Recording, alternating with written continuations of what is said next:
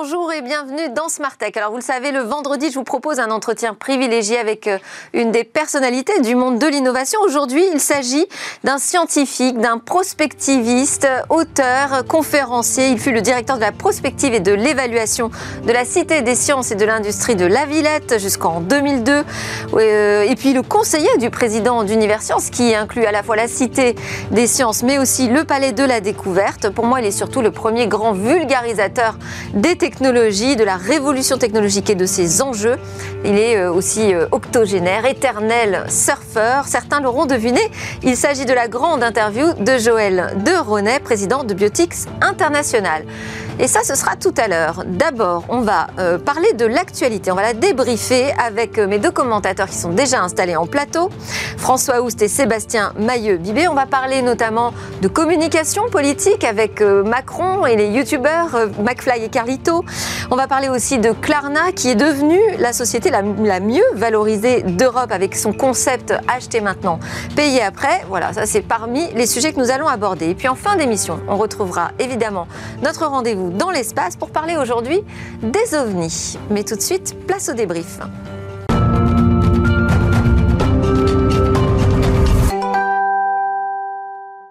La une de ce débrief de l'actualité, on va parler de Macron avec euh, Carlito, McFly, on va parler d'Orange Bank, on va parler de FinTech. Euh, et pour cela, donc, j'ai convié euh, deux commentateurs, François Oust, directeur conseil au sein de l'agence de communication marketing digital de Planète, et Sébastien Maillot-Bibé, consultant en stratégie, associé spécialiste des marchés de services financiers chez Verton. Alors bonjour à tous les deux déjà. Bonjour. On va démarrer avec les youtubeurs McFly et Carlito qui ont relevé donc ce pari lancé par Emmanuel Macron de tourner une vidéo euh, sur l'importance des gestes barrières et de dépasser les 10 millions de vues. Donc c'est chose faite euh, avec euh, donc cette vidéo qui s'appelle Je me souviens. Et donc on sait maintenant que les youtubeurs vont pouvoir prendre le chemin de l'Elysée puisque Emmanuel Macron s'était engagé à les recevoir et même on va on va le voir se plier au concours anecdote des deux youtubeurs. Alors quel est votre sentiment François Sur cette opération euh, de communication assez nouvelle de la part de la présidence de la République Un sentiment mitigé.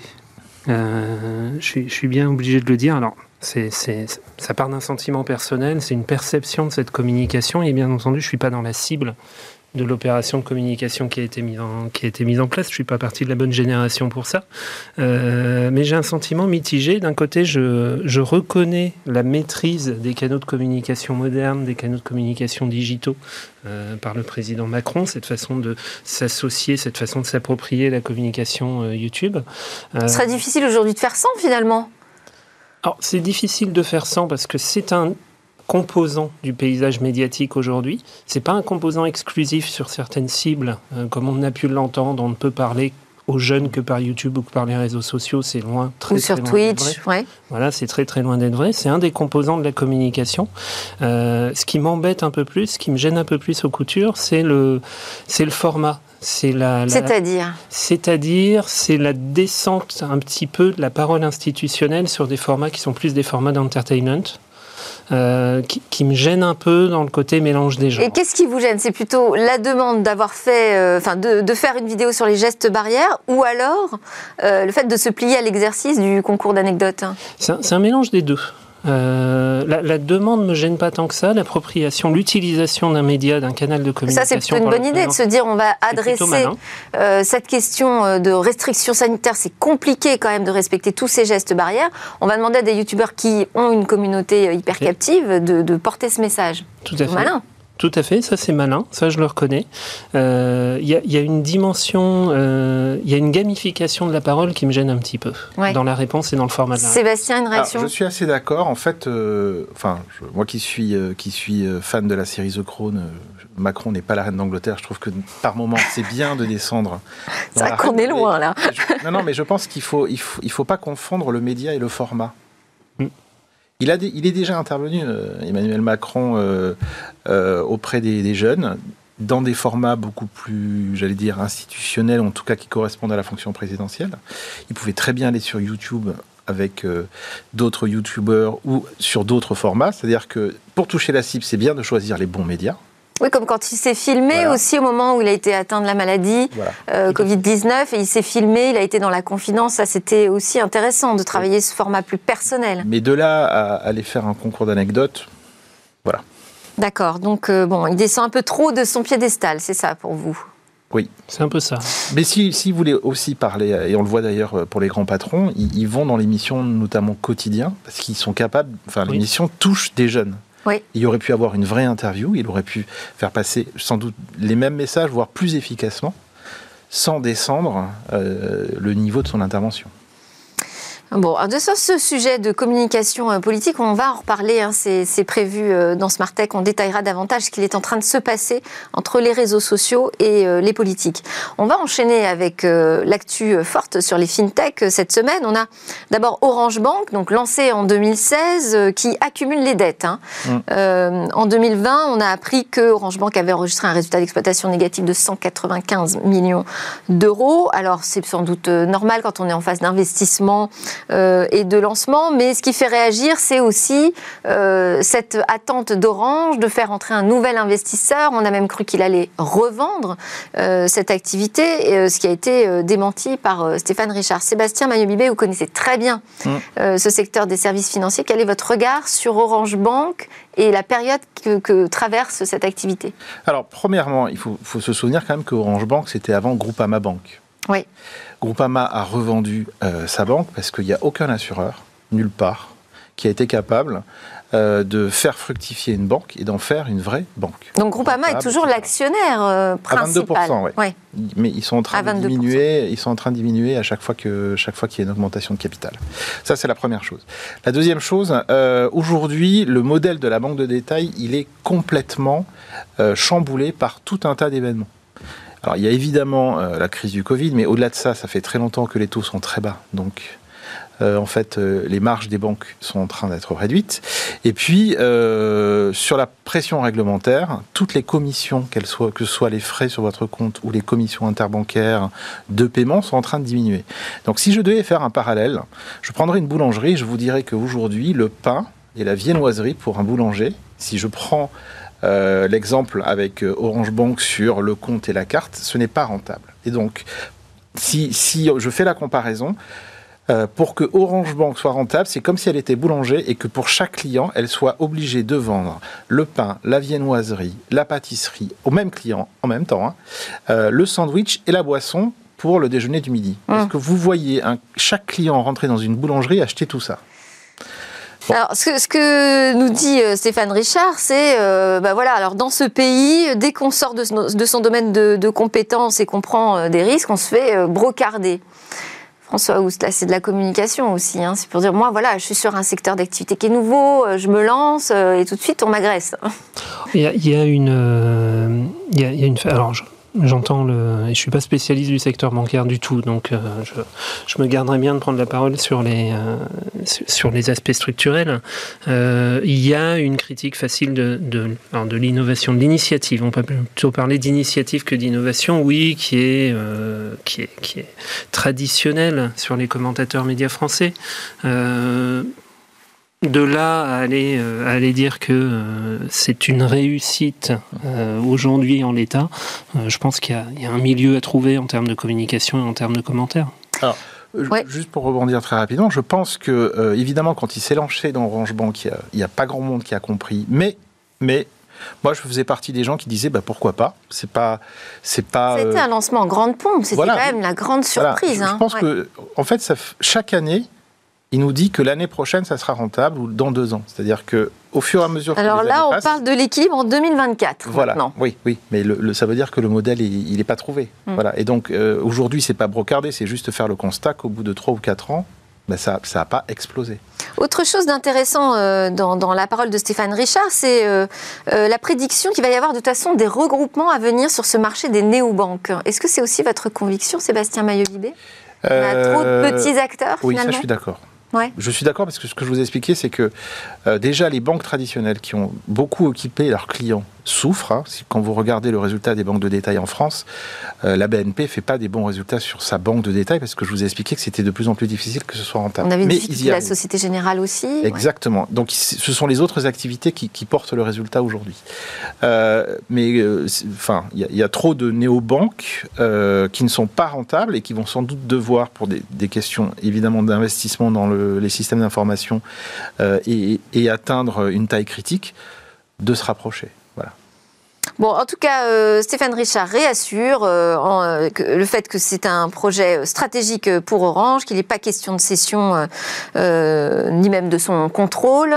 il cherche plutôt un partenaire dans l'univers de la banque, ce qui semble plutôt malin. On continue dans les fintechs avec Klarna. Alors ça, c'est le succès européen, spécialiste des solutions de paiement différées, dont le slogan est, si je, je traduis, c'est acheter maintenant, payer plus tard.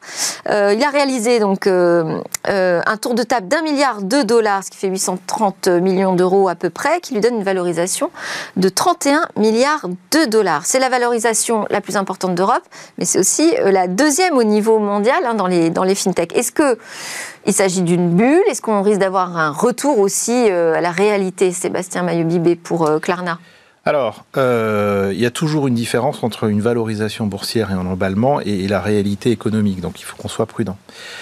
Mais je, pense que c'est un peu comme pour Tesla. Euh, ce que les investisseurs euh, regardent, ce sont les perspectives d'avenir de, de, Klarna. Et en fait, je pense qu'ils ont confiance dans son business model parce que ça correspond euh, totalement à la façon de consommer aujourd'hui à la fois des Européens, et je ne sais pas si vous avez vu ce matin, mais Ipsos a publié une étude qui démontre que les Français ont appris pendant la pandémie à tout faire depuis leur canapé avec l'ordinateur. Mmh le click and collect et les livraisons euh, ont explosé. Euh, les Américains consomment à crédit et les Asiatiques adorent essayer, euh, renvoyer, réessayer jusqu'à jusqu'à ce qu'ils choisissent le produit qu'ils souhaitent garder. Et qu'ils ne payent qu'au moment où ils ont choisi leur Exactement. produit. Exactement. Et c'est le modèle de Klarna. Donc moi, je pense que ça correspond réellement à un vrai besoin. Euh, il y avait quelques, hum, quelques sociétés de vente à distance qui, faisaient le, qui, proposaient déjà ce service de ne payer que quand on gardait euh, le produit. Mais on passe d'un consommateur qui faisait crédit euh, quelque part aux, sociétés puisqu'il avançait l'argent et on lui remboursait s'il renvoyait le produit, à il choisit ses produits, il y a une société qui, fait crédit pour lui et il paie que quand il garde le produit. Donc je, je trouve moi que c'est très malin et quand on voit comment les Asiatiques consomment aujourd'hui, c'est tout à fait adapté. Hein. C'est vrai que euh, moi, j'expérimente sur euh, un site qui s'appelle Zalando, mhm. euh, où c'est essayer d'abord payer après. ça évite toute friction au moment de la décision d'achat. Ça, clairement, c'est un, argument clé pour les e-commerçants. Bah, on, est dans une, on est dans une facilitation du process d'achat. on avait encore il y a quelques années des frictions sur la livraison, des frictions sur le, des freins à la commande, est-ce que ça va m'aller, est-ce que c'est le bon produit, etc. Des déceptions autour de tout ça. Et on est en train de trouver tous les systèmes qui permettent de rassurer sur la commande à distance et de rassurer sur le process de livraison, avec toujours des petits pataquès ici ou là. Hein. On, les entend, on les entend régulièrement, les problèmes de, problèmes de logistique principalement. Mais la mécanique est en train de se mettre en place pour un, une fluidification quelque part du e-commerce euh, et de tout le process logistique qui va derrière. Ce que le Covid a aidé aussi, parce qu'on a tous pris l'habitude de commander en ligne, mais euh, ça, se rôde de plus en plus en Europe. Oui, il y a encore des choses à fluidifier dans, fluidifier dans le e-commerce. pour moi, en fait, c'est le, le tiers de confiance à grande échelle qui manquait entre les acheteurs et les vendeurs. Et c'est pour, pour ça qu'il est très bien valorisé. Alors bon, il y a quand même un risque de retour de bâton, c'est la régulation, hein, parce que euh, justement, euh, ceux qui ne sont pas des néobanques euh, arguent c'est un petit peu trop facile finalement de faire ces, sortes de crédits, qu'il y a un risque de surendettement d'une population jeune qui va peut-être davantage être amenée à consommer puisqu'elle n'est pas obligée de payer tout de suite. Et, et, là, on va peut-être avoir le régulateur qui va mettre son nez là-dedans. Ou le régulateur, ou Klarna qui, à un moment, va avoir un risque crédit et va devoir le gérer. Donc euh, elle va peut-être euh, auto-gérer euh, ce risque-là. Bon, en Europe, en général, l'autorégulation, euh, c'est pas notre spécialité. à voir. C'est sûr. On termine avec un robot de Boston Dynamics, un, un robot qu'on connaît depuis très longtemps, hein, ce robot chien. là, ce qui est un peu nouveau, en fait, c'est qu'il a été vendu au département de la police de New York et donc récemment testé lors d'une prise d'otage. Alors on voit les images, hein. c'est vrai que bon, son aspect n'est pas très rassurant de, à ce digidog, euh, mais la police nous dit, bah, nous ça nous permet en fait euh, de l'envoyer, euh, il part devant en fait, hein. il prend les risques pour nous et il fait une mission de reconnaissance et si tout va bien, on intervient. Oui. ça vous rassure vous, François? Ça, véhicule énormément d'imaginaire. La figure du chien véhicule énormément d'imaginaire. Il marche comme ça, euh, tout seul dans la rue, sur ses grandes pattes. On n'est pas sur le tout premier usage, puisque Singapour avait déjà utilisé euh, ces chiens robots dans le cadre de la prévention Covid.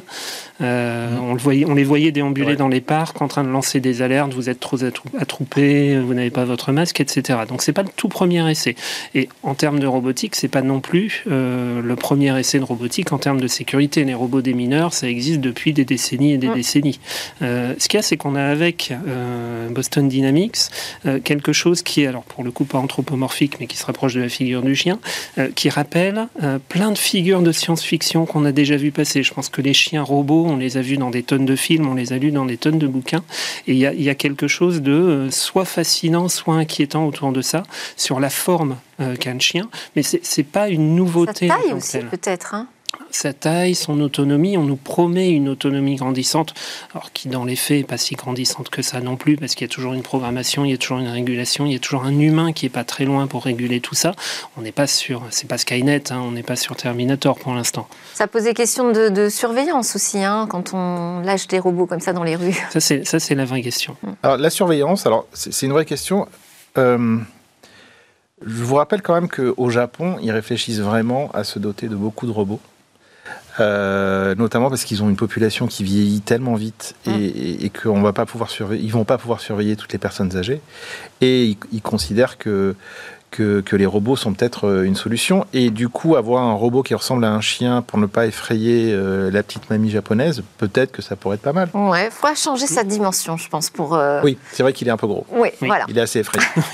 Merci beaucoup à tous les deux pour ces commentaires sur l'actualité du secteur de la tech. Merci à François Oust, directeur conseil au sein de l'agence Planète, et Sébastien Maillot-Bibé, associé service financier chez Verton. Nous, juste après la pause, eh bien, on retrouve notre notre invité euh, euh, de marque. Il s'agit donc de Joël Deronet. C'est la grande interview surfeur.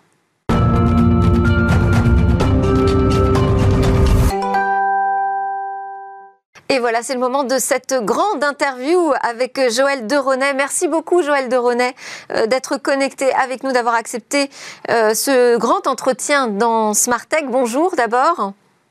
Oui, bonjour à vous. Alors, je vous ai présenté comme un scientifique, prospectiviste, conférencier, écrivain, euh, mais je disais surtout, vous êtes pour moi l'un des premiers euh, grands vulgarisateurs des révolutions euh, technologiques.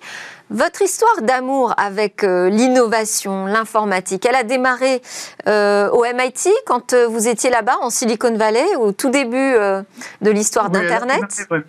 Démarré au MIT, j'avais été accepté au laboratoire du professeur Cyrus Levinthal pour faire de la biologie moléculaire et de la chimie, mais en fait en utilisant un ordinateur pour voir sur les écrans les molécules. Et Cyrus Levinthal m'avait dit, mais écoutez Joël, pour venir dans mon labo, il faut savoir programmer. Est-ce que vous savez programmer? J'ai dit non, pas du tout. Il m'a dit, voilà, lisez ce livre et apprenez à programmer. Voilà, j'ai commencé comme ça pour rentrer au labo de Levinthal. J'ai appris à programmer les ordinateurs. Et au MIT, il y en avait partout. J'en avais même un terminal qui m'avait mis à mon domicile.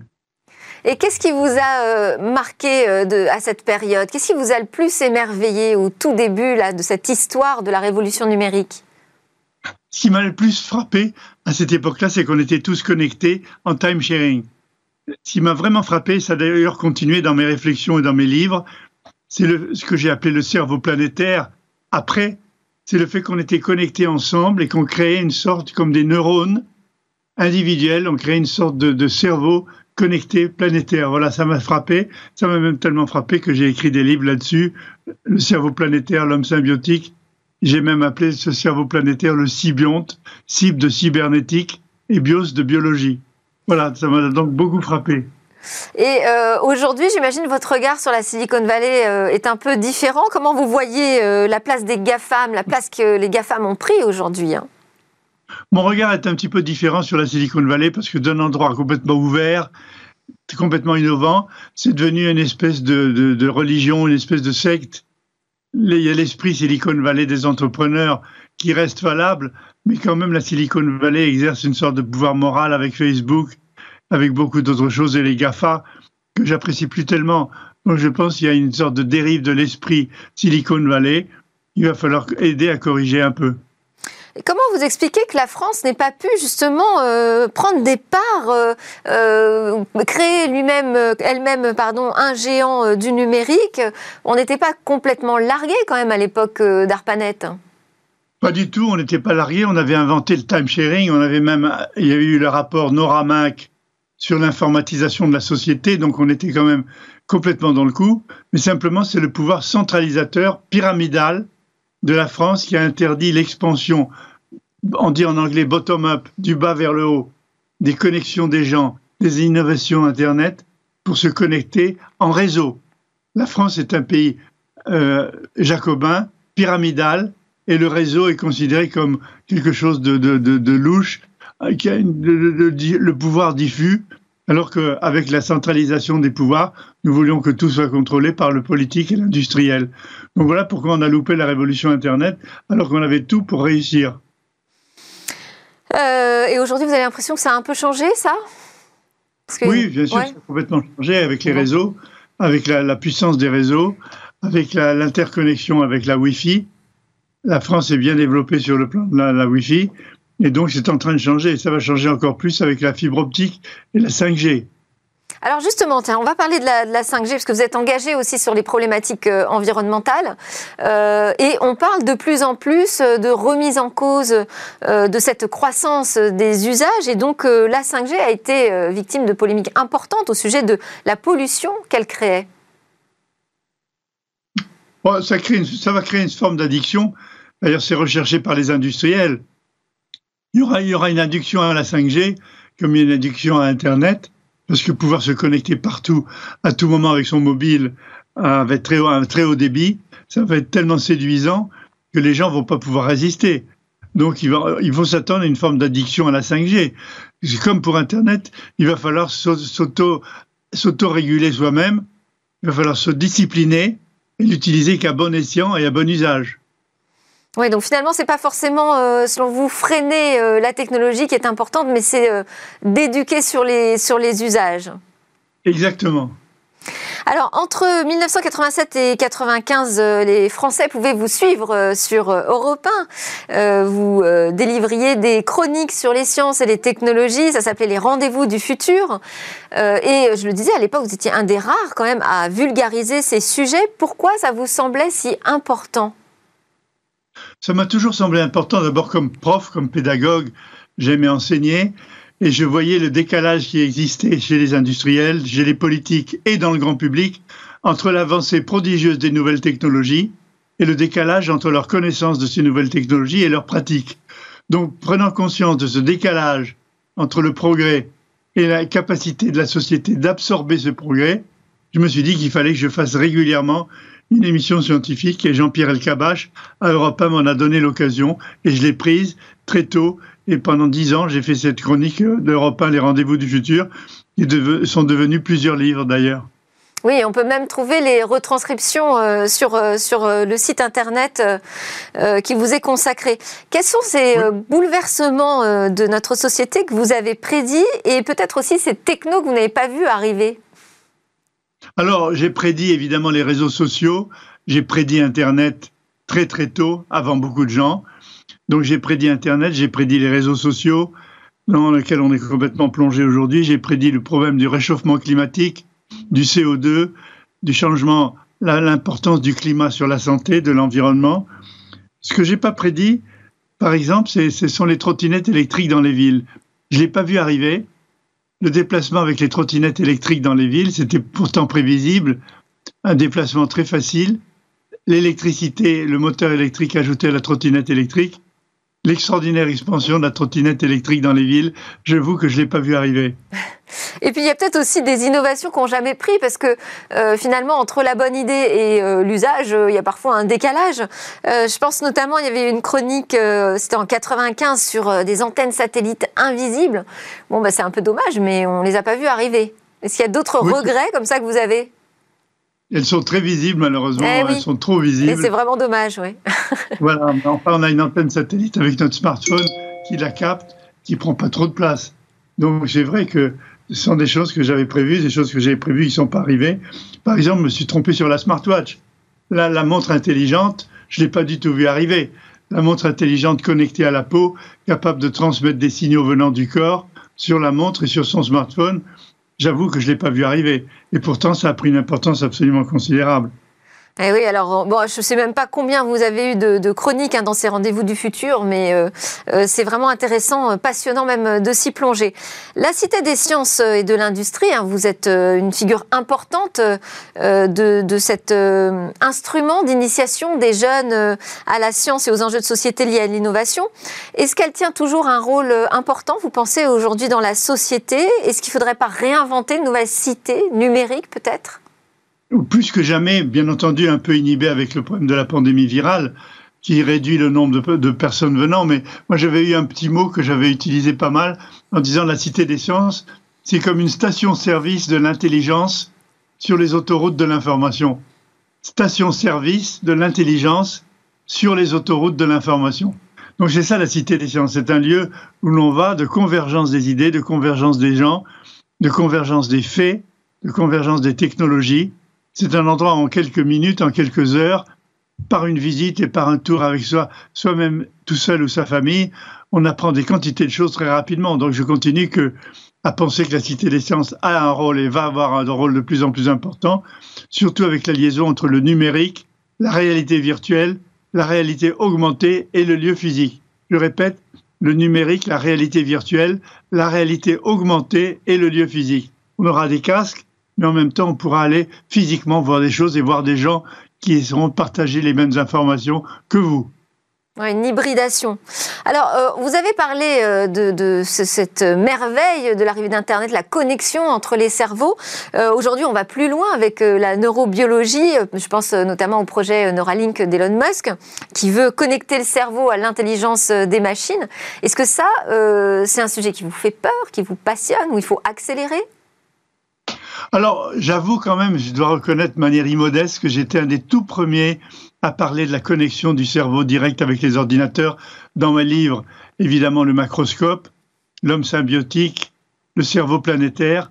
Et en fait, quand Elon Musk en parle, maintenant on parle beaucoup plus d'Elon Musk. On oublie les Français qui l'ont dit les premiers. Mais j'avoue quand même qu'avec totale immodestie, que j'étais un des tout premiers en France et même dans le monde à parler de la connexion directe entre le cerveau et les machines.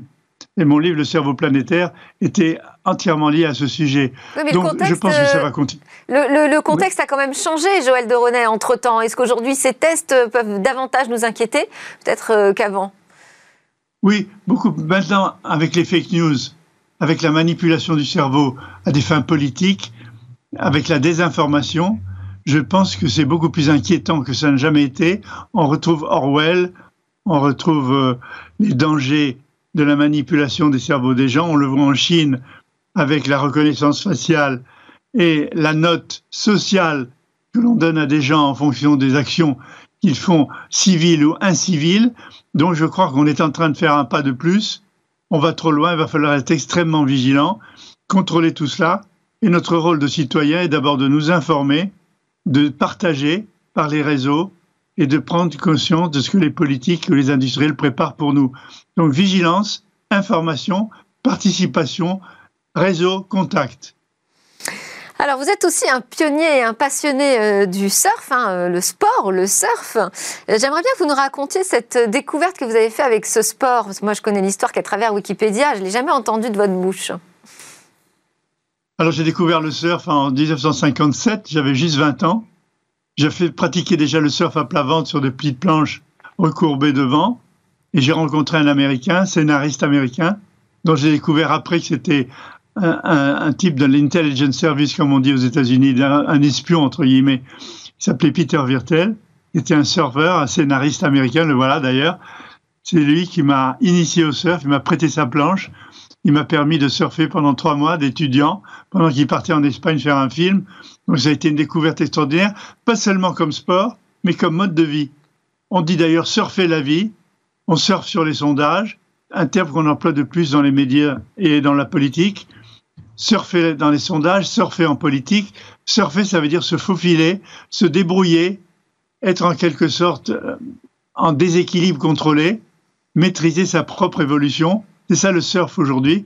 Et je considère le surf comme beaucoup plus qu'un sport, comme un mode de vie surfer sur Internet, on pourrait même euh, rajouter. Alors, je sais que vous avez donné aussi une leçon de surf euh, à Catherine Deneuve en 1964. J'ai trouvé en fait cette image euh, colorisée de vous et de Catherine Deneuve sur une planche sur votre compte Twitter. Quel rapport entretenez-vous avec les réseaux sociaux, Joël de René?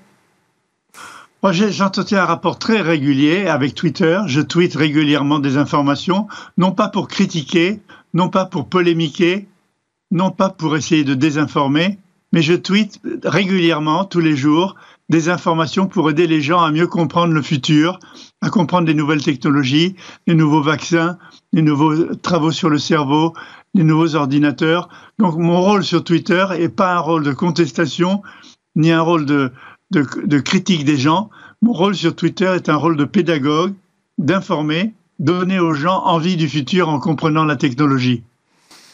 Alors j'ai également trouvé sur votre compte Twitter une image de votre grand-père russe qui est animé par euh, euh, l'application Deep Nostalgia qu'on doit à MyHeritage, une entreprise euh, spécialisée dans l'analyse du génome. Qu'est-ce que vous pensez de cette tendance autour de la génomique grand public, le fait qu'on puisse, alors en France c'est absolument illégal, mais enfin on peut se produire des kits d'analyse du génome, nous en tant que particuliers? Je crois qu'il faut être prudent. C'est extrêmement important que ça existe parce qu'on pourra, les médecins pourront détecter des maladies. Je pense, moi je suis un peu opposé à faire son génome pour soi-même. Je pense qu'on peut apprendre des choses sur son génome qui vont être beaucoup plus dangereuses sur l'esprit, sur son système nerveux, sur sa psychologie, de savoir par, par exemple qu'à l'âge de 45 ans ou 50 ans ou 60 ans, on est condamné, pas grâce à son génome, à avoir telle maladie grave. Donc je pense qu'il ne faut pas le faire soi-même, il vaut mieux que ce soit son médecin qui le sache et qui soit en relation avec vous et qui puisse doser l'information en fonction de votre psychologie par rapport à votre santé, par rapport à votre idée de la mort, idée de la disparition. Donc oui au génome, mais pas vous tout seul directement, certainement pas directement. Alors, vous avez créé Biotics International en 1992, donc vous en êtes toujours euh, le président. C'est un cabinet de conseil stratégique euh, en matière de nouvelles technologies. Que conseilleriez-vous aujourd'hui aux entreprises pour euh, réussir leur mou euh, numérique? Ben Là, aujourd'hui, je conseille aux entreprises euh, la relation humaine, l'importance de la montée de la vie des gens du bas de la pyramide vers le haut. Le contraire de ce qu'on a fait pendant très souvent, c'est-à-dire le côté exécutif, de donner les ordres en haut et de regarder comment ça s'exécute en bas en récompensant en pénalisant ceux qui le font bien ou pas bien. Moi, je pense que l'art d'aujourd'hui, de l'écosystème numérique dans lequel on est, dans l'entreprise, l'art de la relation humaine, du lien social, c'est ça que je conseille aux entreprises, c'est de créer toutes les conditions pour la participation des gens en réseau. Parce que j'ai découvert une chose importante que j'essaie d'expliquer dans mes articles et dans mes conférences en ce moment, c'est que l'innovation naît de l'interaction dynamique des gens entre eux dans un réseau. C'est l'interaction dynamique des gens qui conduit à l'innovation, qui conduit au tout nouveau. Et donc, il faut que l'entreprise favorise par les réseaux, par le numérique, par l'écosystème numérique, le lien social, le lien humain et l'interaction pour faire déboucher ces relations sur l'innovation. Alors Joël de René, on va rentrer euh, dans la séquence, la toute fin euh, de cette séquence grand entretien euh, avec une interview express. Je vous lance sur un mot, vous me répondez le plus rapidement possible. Ce sont des questions très ouvertes comme celle-ci. Quels sont vos rêves? Mes rêves, c'est une humanité meilleure, plus, plus, plus, plus solidaire, plus bienveillante, plus réfléchissant à l'éducation, aux jeunes, aux personnes âgées, aux libertés humaines. Voilà mon rêve. Mon rêve, c'est une société de liberté, de bienveillance, de respect des uns et des autres. Et j'essaie d'y contribuer à ma humble façon avec mes articles, mes livres et mes conférences. Et euh, le futur, vous l'imaginez comment? Bah, Le futur, je l'imagine tel que nous le construirons. Comme le disait Gaston Berger, le futur n'existe pas, le futur est ce que nous en ferons. Et donc, moi, je suis consacré au futur. J'essaie d'expliquer le futur pour donner aux gens envie du futur et pour qu'on le crée ensemble plutôt que de le subir. Et dernière question, euh, la prochaine révolution technologique, selon vous, ce sera quoi? Moi, je pense que c'est la connexion du cerveau vers l'écosystème numérique dans lequel on est. On est déjà en train petit à petit d'y arriver avec son smartphone, qui est une véritable prothèse qui nous permet d'à la fois une télécommande pour cliquer dans l'environnement, un tableau de bord santé pour savoir comment nous allons, comment nous vivons, une, télécommande ouverte pour cliquer sur l'environnement, comme je le disais. Donc de plus en plus, on va être en, en prothèse, en symbiose avec notre smartphone dans l'écosystème numérique. Merci. Et la réalité, la réalité augmentée va l'accroître encore plus. Merci beaucoup Joël de René pour ce grand entretien dans Smart Tech. Je rappelle que vous êtes président de Biotix International et avec vous, on a envie de comprendre et d'y aller dans ce futur. À suivre, euh, eh bien, on va parler d'OVNI, on change de sujet, mais ça reste un peu quand même une histoire de mystère et de découverte scientifique.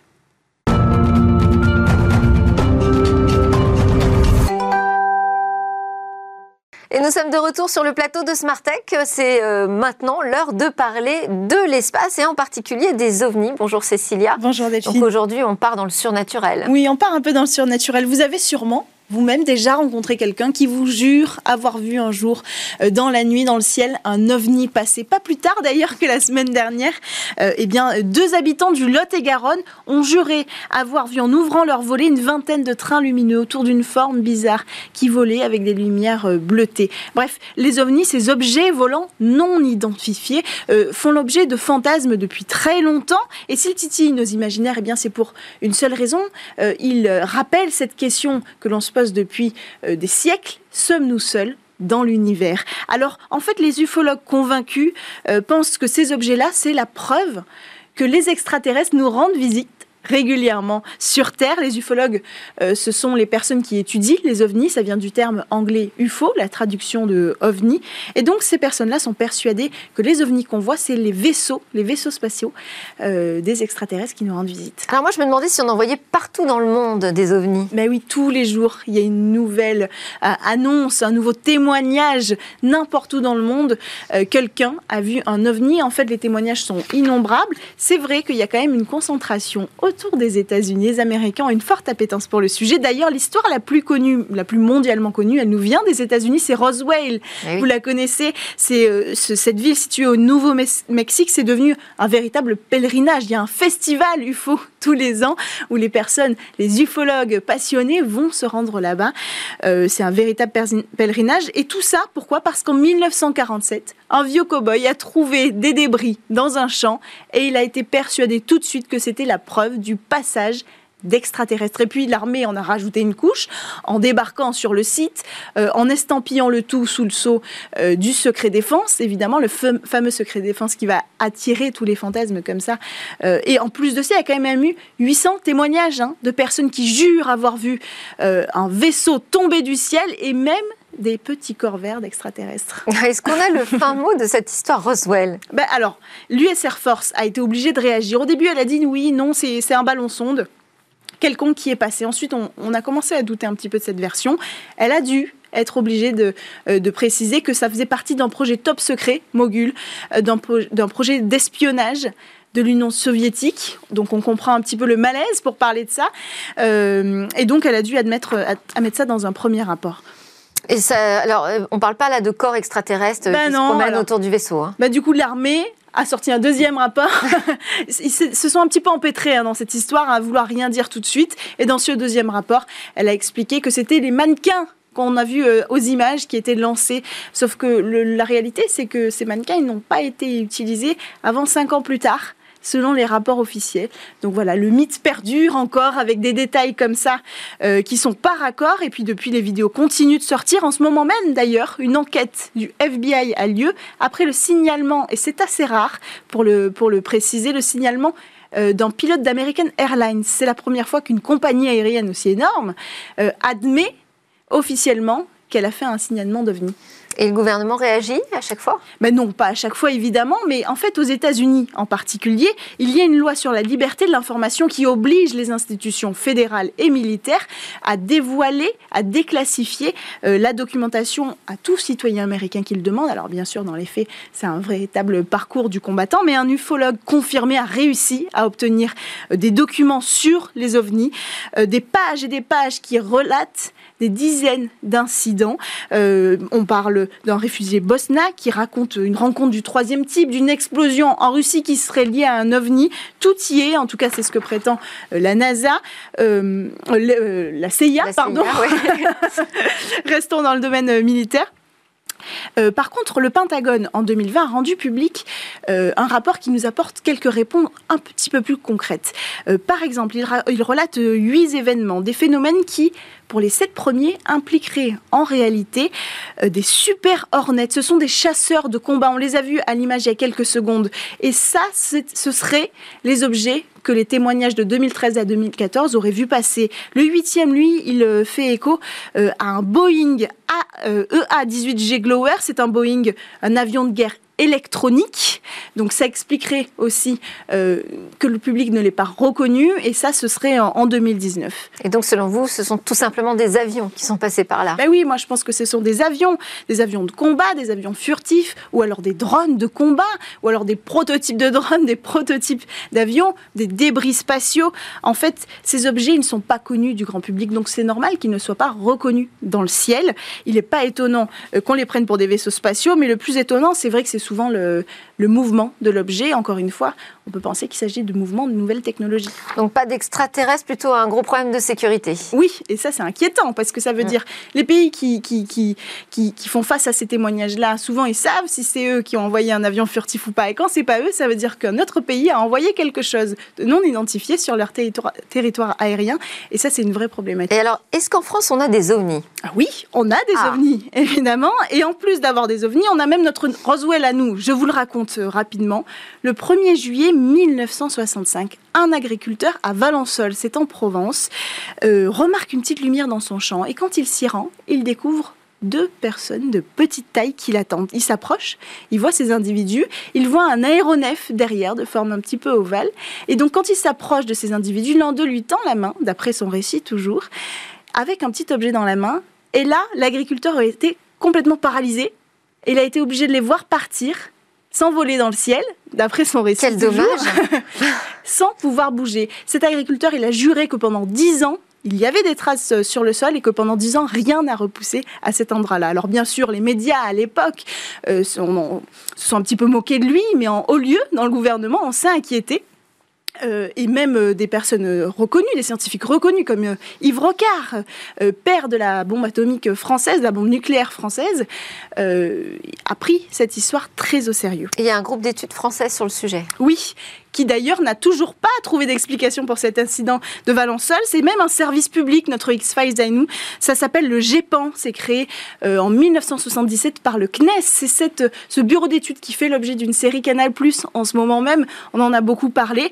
Et donc, ce bureau d'études, c'est eux qu'il faut appeler quand on voit un cas inexpliqué. Merci beaucoup Cécilia Sévry pour euh, toute cette histoire euh, autour euh, des ovnis et ces explications également. Merci à tous de nous avoir suivis. C'est l'heure du lab, le rendez-vous pitch les entreprises. On se retrouve nous dès lundi. Je vous souhaite en attendant un excellent week-end.